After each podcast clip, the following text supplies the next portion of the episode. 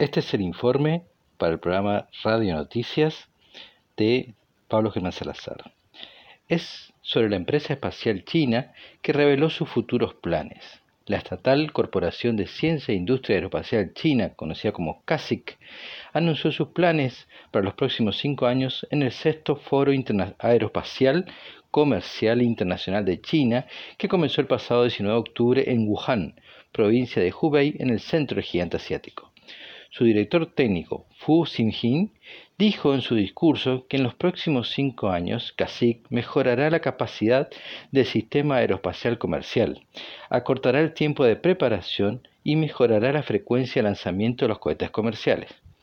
También declaró que planean duplicar los lanzamientos de sus cohetes de la serie Kuaishou, pero además trabaja en el desarrollo del Kuaishou 11, que sería el cohete más grande de propulsión sólida chino con un, largo de 25 metros y soportaría al despegue un peso de 78 toneladas.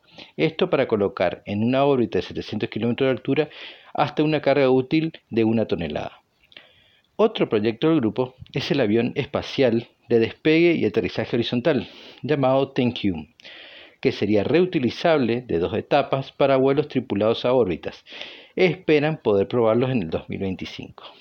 Incluso para el 2021 planean colocar en órbita 12 satélites de Internet de las Cosas eh, denominados Xinkyun, que serían parte de los 80 proyectados en la constelación para el 2025. En Wuhan se encuentra la Base Nacional de la Industria Aeroespacial recientemente operativa, con un parque de producción de cohetes de 30 hectáreas y una capacidad para ensamblar 20 cohetes de combustible sólido por año.